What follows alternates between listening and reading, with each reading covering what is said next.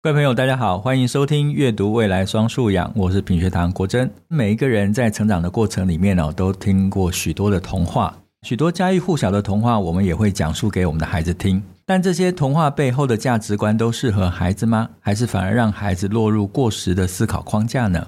今天邀请到的来宾是我的好朋友，亲职沟通的作家罗怡君老师。怡君老师长期推广儿少阅读跟思考。也担任过企业讲师，还出了好多本书，包括我们今天要谈的这本《童话逆思维》。欢迎怡君老师来跟我们一起聊一聊，如何借由童话培养孩子的创造力和思考力。怡君老师好，Hello，国珍好，大家好，很开心再一次跟你上节目哦。对啊，上次谈的是叛逆嘛，对，我的题目一定都要这么 逆吗？对，我其实这就是今天想要问的第一个问题，就是这本书里面谈到的逆思考。但它就会让我想到你上一次谈叛逆那件事情。那上一次我们就讲说，叛逆不是一件坏事。嗯嗯，所以逆思考是不是也一样？它不是一件坏事，反而是我们需要掌握的一种特质，甚至是某种观点。其实逆思维啊，我偷偷用了，也是另外一本书的书名。那它是另外一本外文翻译的气管书籍。可是其实这个逆思维是中文编辑给的。嗯，它的英文原名超简单，就叫 Think Again。啊，就是你再想一次。嗯、那这个再想一次，其实我很喜欢，原因是我常常也会自己挑战自己。比如说，今天我听到一个超级无敌讨厌的人，他在我面前讲了一段话，但我就觉得他里面好像有一段蛮有道理的。虽然这个人是我非常讨厌的人，但我就会默默的记在心里。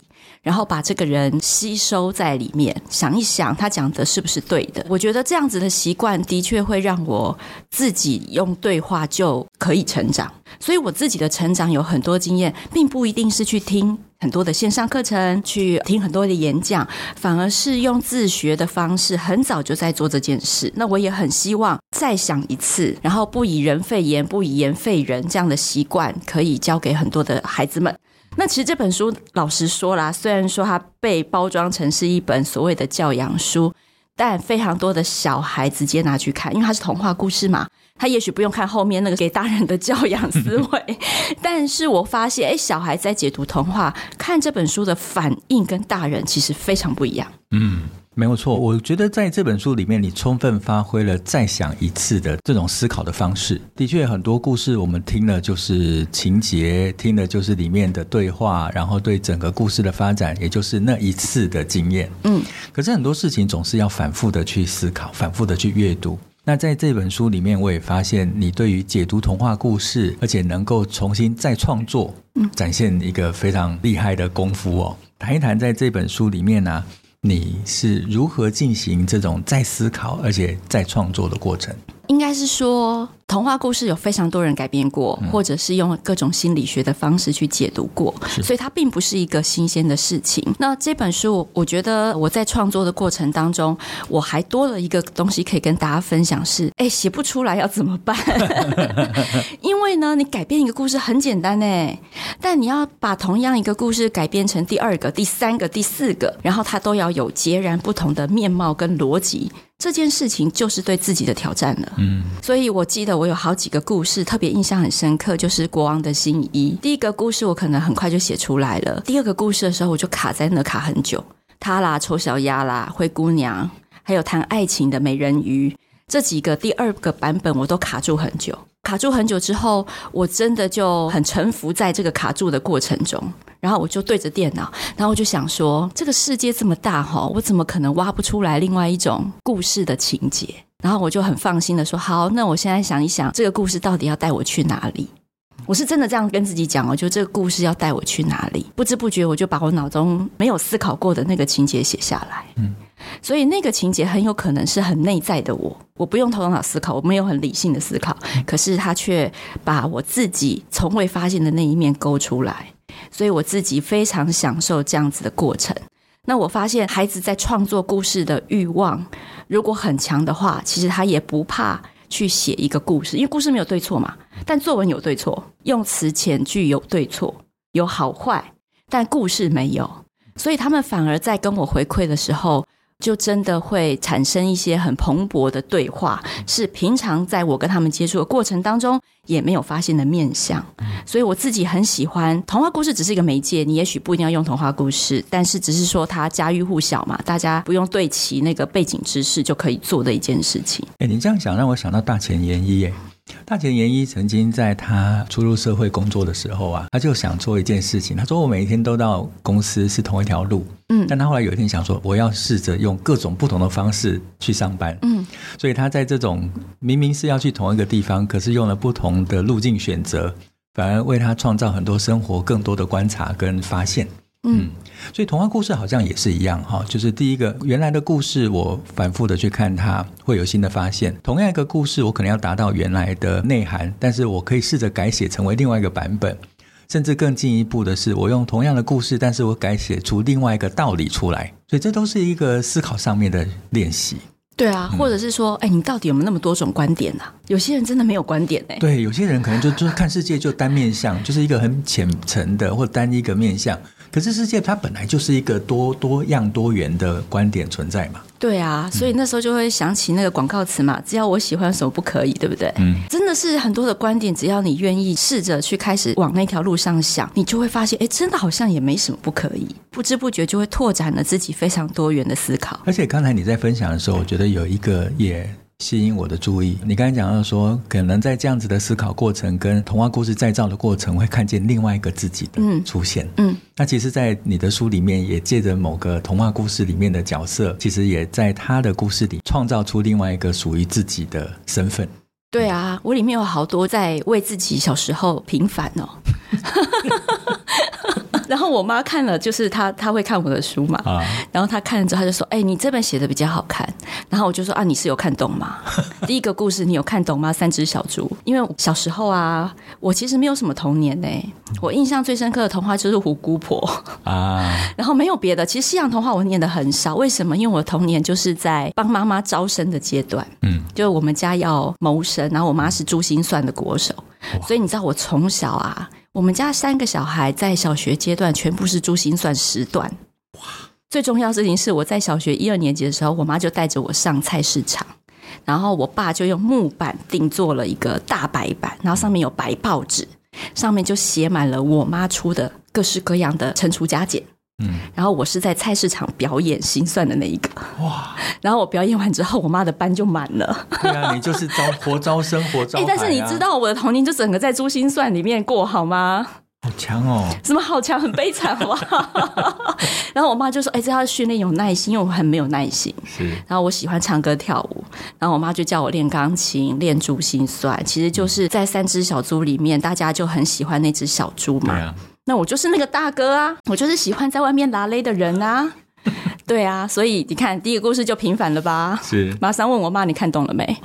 不要再残害你的孙女了。是，哎、欸，这个可以留到等一下后面再来讲，因为关于童话跟教养之间的关系哦，对我觉得这等一下是我们后半段一个重点哦。哎、欸，那你这一本书里面其实大概拿了十三个童话故事，嗯，来当做写作跟发展的基础。在这里面的故事，包括这十三篇，你小时候到现在，你印象最深刻的童话故事是哪一则？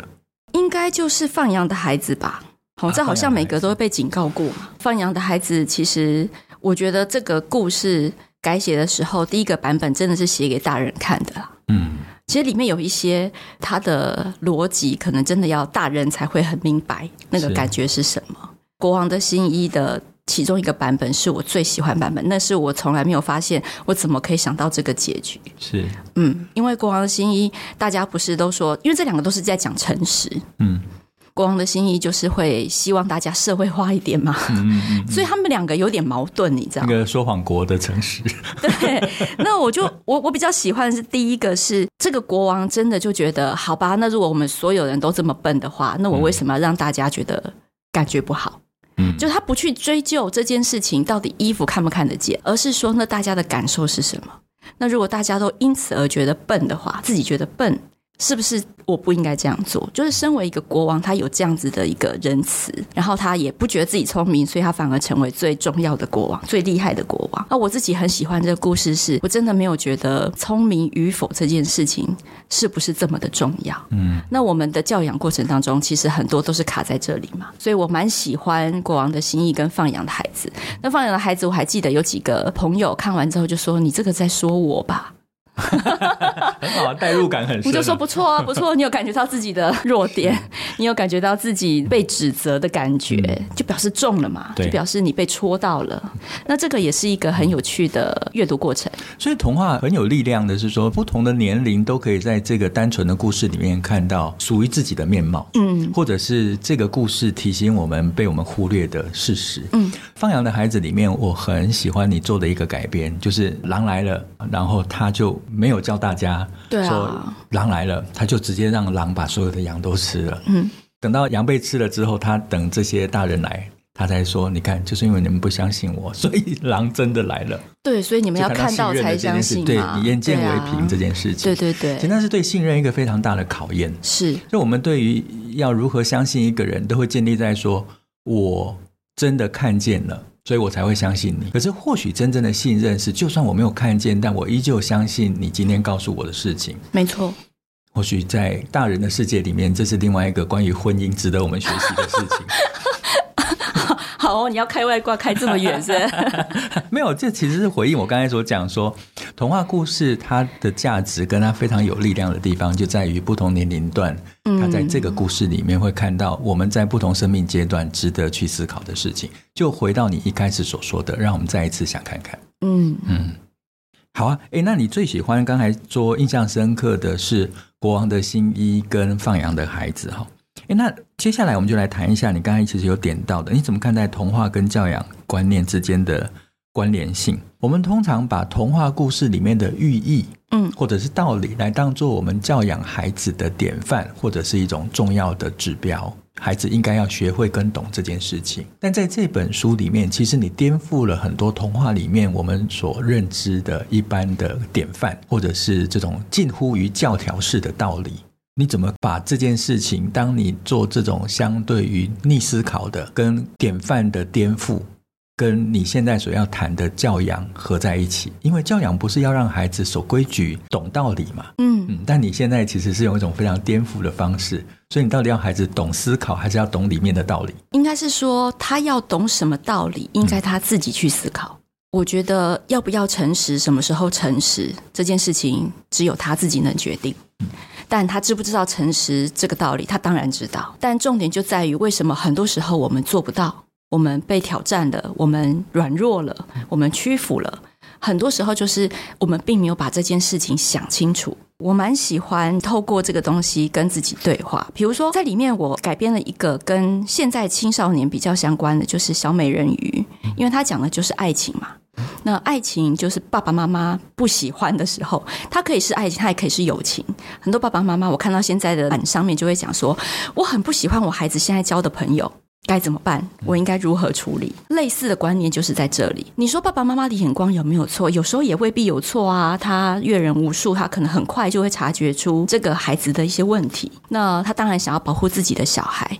但是在小美人鱼这个里面，我自己就是用改编故事去跟自己对话。比如说，哎，我真的很担心他，哎，我真的很担心小美人鱼，他这样子不顾一切，然后爱上了一个不该爱的人，然后这个人也不爱他，那到底该怎么办呢？好，我就是用这样的方式带入自己教养生活当中的议题，因为这个事这个事情的确我们家出现过嘛，他就爱上了一个，天哪，外貌是很不错啦。但是，哎，好像跟他很不合得来。那这个时候我该怎么办？所以在这个改编过程当中，我也不断的在问自己还有什么可能性。我自己觉得小美人鱼给了两个版本，一个版本是这个孩子真的听话了，嗯，另外一个版本是孩子做更不一样的争取，嗯，而且他接受了一个现实，就是其实这个王子并没有那么爱他，那他还愿不愿意继续爱这个人？对，那在我版本里面当然是继续爱喽，嗯、而且他想办法让他更爱嘛，哈，但他必须先接受一个，其实对方没有像你想象的这么爱他的这个现实。当这个现实面在你面前的时候，也就是真正考验你到底有多喜欢这个人，嗯、而不是因为这个人很爱你，所以你也很爱他。这种条件式的交换，到底是不是爱情呢？那这个也是同时考验着爸爸妈妈，哎，每个人爱情观非常非常的不一样。那当你的爱情观跟孩子的爱情观其实真的很不一样的时候，那你该怎么跟他继续下去？这些改编的故事不一定是要给家长什么样子的观念，只是说想要告诉大家，真的有很多种可能。我相信我写的每一个故事，你在身旁应该也可以发现。真的会发生，嗯，那只是说有没有在你家而已嘛。嗯、那我们透过故事，你比较不会有冲击感，嗯、然后借这个机会拉出一些空间，让你自己重新去思考：如果我的孩子是这样的话，我可以接受吗？我该怎么回应？那这个就是这本书最大的价值。在亲子冲突之前，你有一个机会去拓展自己的多元观点，跟孩子来对话。对，这个也就是我在读的时候一个最深的感受，因为表面上看起来你是用一种逆思考的方式重新解构了一则原本我们熟悉的童话故事，但你解构又重新再创作的童话故事，提供了我们对于原来故事不同的观点，它可能带来不一样的结果，或者展现了不同的态度。这里面就反映出来，不是我们要从故事学到什么，嗯，而是我们要学会怎么看待故事。再退后一层来讲，如果我们每一个孩子就是我们眼前正在发生的故事，那我们怎么看待我们的孩子？你有没有办法，就是像改编故事一样的去改编现在你跟他之间发生的事，不要再落入以前的 pattern 那个模式。嗯，而且不是改变观点去改变孩子，而是改变观点，我们真正改变了，可能这件事情的面貌就不再是我们原先。所看到的样子，对对，的确，我在这本书，我说，喂，我好喜欢这本书，就是它带给我的启发，不是只是看到故事被改写、再创作之后的这些新的面貌，而是它提供了一个身为读者，但这个读者如果退一步来看，他是一个家长的话，那我们如何看待正在成长的孩子跟他正在创造的故事？这样子就会有一个新的面貌出来，所以它跳脱了过去，我们要从某一则童话故事里面，例如说单纯学习诚实，嗯，可是为什么要诚实？该做什么样的表现来表达诚实？那不诚实难道不行吗？这里面就有很多不同的想法。对啊，又不是每个人都每个人喜欢听实话。我曾经有另外一本童书叫《发扬的天赋》，然后那一本书呢，其实它就是在讲有一个男孩突然变成了人体测谎器，所以他可以很轻易，比如说你在里面讲什么话，我的身体如果发痒，就代表你说谎。然后我我那时候就问很多的家长跟孩子说：“你们希不希望自己有这样的超能力？”没有人想要啊。那我想说，既然大家都不想要，那我们干嘛教诚实啊？嗯、对不对？这是这是一个非常矛盾的。你不敢接受那个真相，你也不喜欢听真话。那到底我们诚实是为了谁？那难怪大家社会化之后都不再说真话啦。嗯，对啊。哎，你这样子讲，我想问一个稍微带有挑战性的问题哦。那难道童话故事里面所彰显的价值，在现在这个社会里面不重要了吗？它没有不重要啊，嗯、但是因为我怕被误解成为说，好像你这样子讲，就认为这些诚实跟这些童话故事里面所强调的价值就不重要。应该是说它非常的重要，可是这个重要性可能是要他经历过事情之后，他就能体会，嗯、所以才会有那个故事嘛。嗯，那个故事就是编造了一个情境，然后你去借由这个故事体会之后，你得到一个结论说，哇，诚实真重要。嗯，但是因为它的时空背景非常的不合时宜。所以他难免就会被孩子觉得，好吧，他就是一个活在云端的，就是非常跟我不贴近，也因此他没有办法从故事里面学习。所以现在我们做这些改编，也不过是把那个时空背景稍微换了一下，然后换成孩子更能够接受的。那里面也包含了更多现代的挑战，那他才会有感同身受。说好，那我再读一次现在的故事，我比较能够理解。哦，原来这个东西是这么的重要，或者是我可能要多想一下，对这件事情要多思考、多注意一点。我觉得是这样。明白。嗯。嗯，你这样子的回答就让我想到我在读的时候，跟今天要讨论另外一个主题，就是关于情境。嗯，因为你在改写童话故事的时候，其实你把整个情境设定都改掉了。有的有啦，对，有的有的。嗯，好，我们在读童话的时候，对于里面所要讲的道理，其实是放在这个故事所设定的情境条件底下，特别去彰显要里面讲的道理。那如果今天我们在读童话的时候，只是把那个情境套在我们生活中跟孩子的学习环境底下，嗯、好像他就如同故事里面的角色，在那样的情境底下，他必须诚实。我们其实忽略了孩子在真实生活里面他所面对的问题跟他所存在的环境。对啊，真正我们对于诚实这件事情或某些核心价值的事情，会随着你刚才所说的时代的不同、环境的不同。它有不一样的面貌去呈现它，嗯嗯、还有会应用它来呈现另外一种价值。我这样讲可能很抽象，但我拿一个。例子哈，也是一个非常有名的短篇小说，就是 O. Henry 所写的最后一片叶子。嗯嗯，那最后一片叶子就是在一个病房里面，然后一个对于自己病痛已经几乎要绝望了，没错。然后就看到外面的树叶一天一天的掉落，他就觉得我的生命就会伴随着这些树叶掉落，到没有树叶的那一天，我的生命就终止了。啊，然后后来发现这棵树有一片叶子一直坚持的 在那上面，对对 对。那他也因为那片树叶，他就继续坚持的说：“我一定可以度过哈这次的病痛，我一定会康复的啊！”最后当然康复了。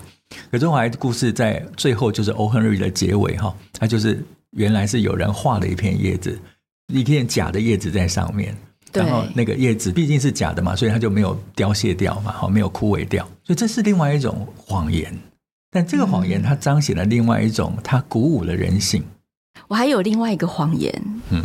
它其实就是在加萨走廊啊。那加萨走廊其实也不是第一天爆发战争了嘛，在很久以前。那这是真实故事哦，嗯、真实故事。他们在加萨走廊的动物园，嗯、因为动物都死光也没钱了嘛。那所以呢，这个园长就很头大，说怎么办？动物越来越少。但呢，园里面呢、啊，最受孩子欢迎的动物是斑马。斑马死了，他想说完了，我的孩子的精神支柱都没有了，所以他后来就在一个晚上把一只驴子变成了斑马，他就去涂鸦。然后就把它喷喷喷，黑色白色这样子。然后隔天大家都很开心，说：“哇，我们的斑马又活过来。”那这件事情登上了国际新闻，大家可以去查。应该在二零零九的时候，那他后来促成了非常多的呃报道文学。然后他也有另外一本呃叫做《三十街斑马的故事》，这是一本呃短篇小说，这是成人的小说。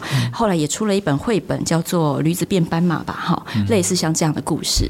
那你说这很有趣，然后大人就觉得天哪，你怎么可以公开说谎？他明明就是驴子。然后你把它画成斑马，然后你骗大家说是斑马，天哪，这好像很大逆不道。可是现场的小朋友都好开心哦。然后就有一个很讨人厌的记者，他就去问了孩子说：“哎，这斑马是假的，你知道吗？你们知道这只斑马是假的吗？”嗯，这些孩子异口同声的告诉他：“我们当然知道啊，嗯、但是我们就很喜欢呐、啊，嗯、我们想要大家每天过得这么不好，嗯、有一个人愿意为我们做这样的事情，然后我们也愿意假装相信，这不就很欢乐吗？我们就只能在这样子的地方得到欢乐、啊。对啊，你看在加上那么样辛苦的环境底下，对，还能够有这样子的事情发生，而且在里面是让大家带来欢乐，尤其是小孩子的欢乐。而且他知道，好吧，他还要配合。演出，这完全是另外一个翻版的国王的新衣，但是它带来出另外一个意义出来了。大家都知道那是一则谎言，对，但是大家因为这则谎言而感到喜乐。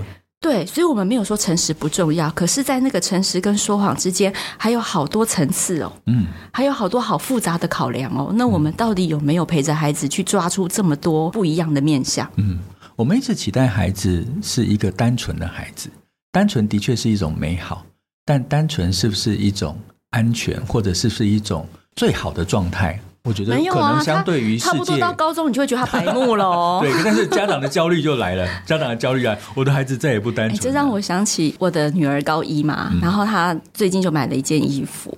那他难得看到一件他觉得很可爱的衣服，然后我也觉得好，这个可爱是我可以接受的，所以我就好，我就买给你哦。结果他穿去学校的第一天，立刻传简讯给我，他说：“妈妈，我好难过。”我说：“怎么了？”他说：“有一个同学当着我的面说，这件衣服好幼稚哦。”一整天的心情就这样子毁了。好，假设今天你的孩子跟你说嘛，好，就有一个白目的人，人家我想说这件衣服也没有要送你啊，我也没有邀请你的意见啊，你是没事跑在我面前说，哎、欸，你这件衣服很幼稚，哎，好，啊，这就是很白目的小孩，他可能说是实话哦。嗯，好，那我不知道大家会怎么处理。然后我那时候想半天，安慰好像也无济于事，因为就被人家嫌了嘛。那你叫他不要在意，好像也很奇怪。他就说，结果他旁边的两个啊，就跟着附和说：“嗯，好像有一点呢。”然后我想说，这不就人云亦云的结果吗？好、啊啊，好，那我就写了一句话给他，我说：“那你就去找喜欢这件衣服的人啊。”嗯嗯。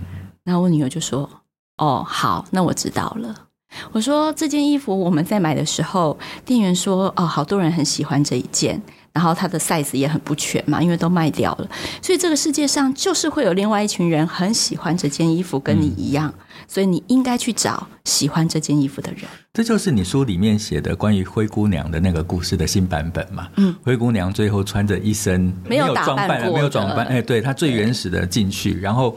王子觉得说，怎么有一个这样子的女孩子？她虽然外表不那么样的耀眼，但是她的确气质不不凡，嗯，哦，气质很好，然后当然也美丽，所以他就特别跟她跳舞了。对呀、啊，不然、嗯、然后就会变成是你讲的说，你与其去迎合别人，不如保持你原有的状态，等待那个能够欣赏你的人。真的，那个王子还要靠鞋子才能认出你，拜托，放弃他吧。他机会很多啊，他只好 靠这个。不是，这真的太逊了，跟你跳整晚的舞还认不出你，瞎报，这个人真的不能教啊。所以大家记得啊，要跟女儿讲说，如果一个男孩子要靠鞋子才认得到你的话，就不要教啊。哎，不过我们刚才讲了这一段呢，我觉得会让我想到有一本书，也是大家。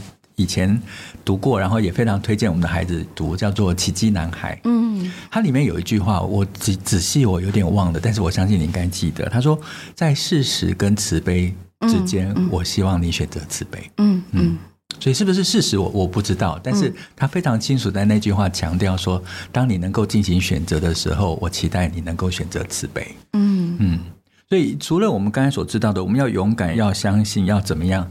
可能还有更高的，或者是更能够激发，或者是更能够提供某种生命上不同的反思的，就是像这些更慈悲的、良善的。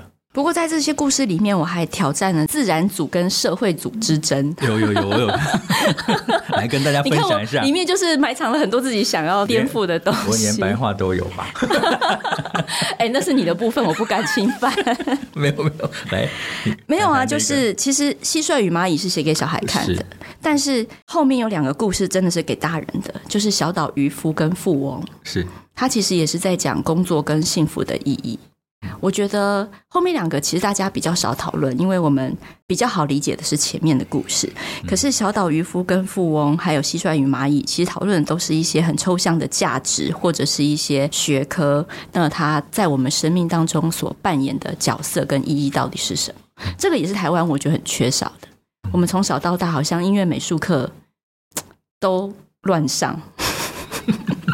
但是你看，我们的孩子多么的依赖音乐，甚至有一本绘本，就是假设今天这个世界上没有了美术，没有了艺术，会怎么样？我觉得在里面，我也同时挑战很多我们自己过去没有想清楚的事，所以我后来就真的去看了很多历史学家、考古学家他们写的东西。虽然我不一定都看得完、看得懂，但是我好像能够稍稍的了解他们为什么可以在那个领域里面这么的快乐，沉浸的这么深。那这个也是在这本书里面想要跟大家讨论的另外一个比较跟教养不一样，但事实上你真的会影响你孩子未来做选择的一个议题。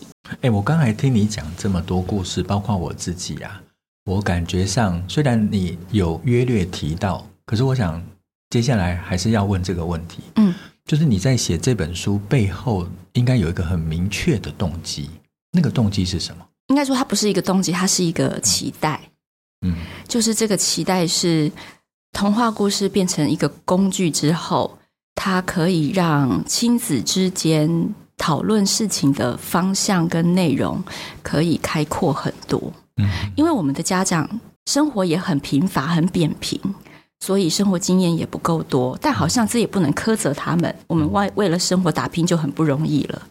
但很明显的，我们现在的家庭功能都失效了。嗯，那这个失效的原因好像也不一定是家长的不关心，有的时候反而是过度教养，或者是过度紧张。我我们最近就碰到非常多家长，其实他真的全心全力都在对他的孩子，但他的孩子很快就出现了精神上的问题。所以家庭功能不彰不一定是不管，有的时候是爸妈没有办法提供更多的选项，更开阔的天空，所以把孩子很早就锁死在一个单一的面向上。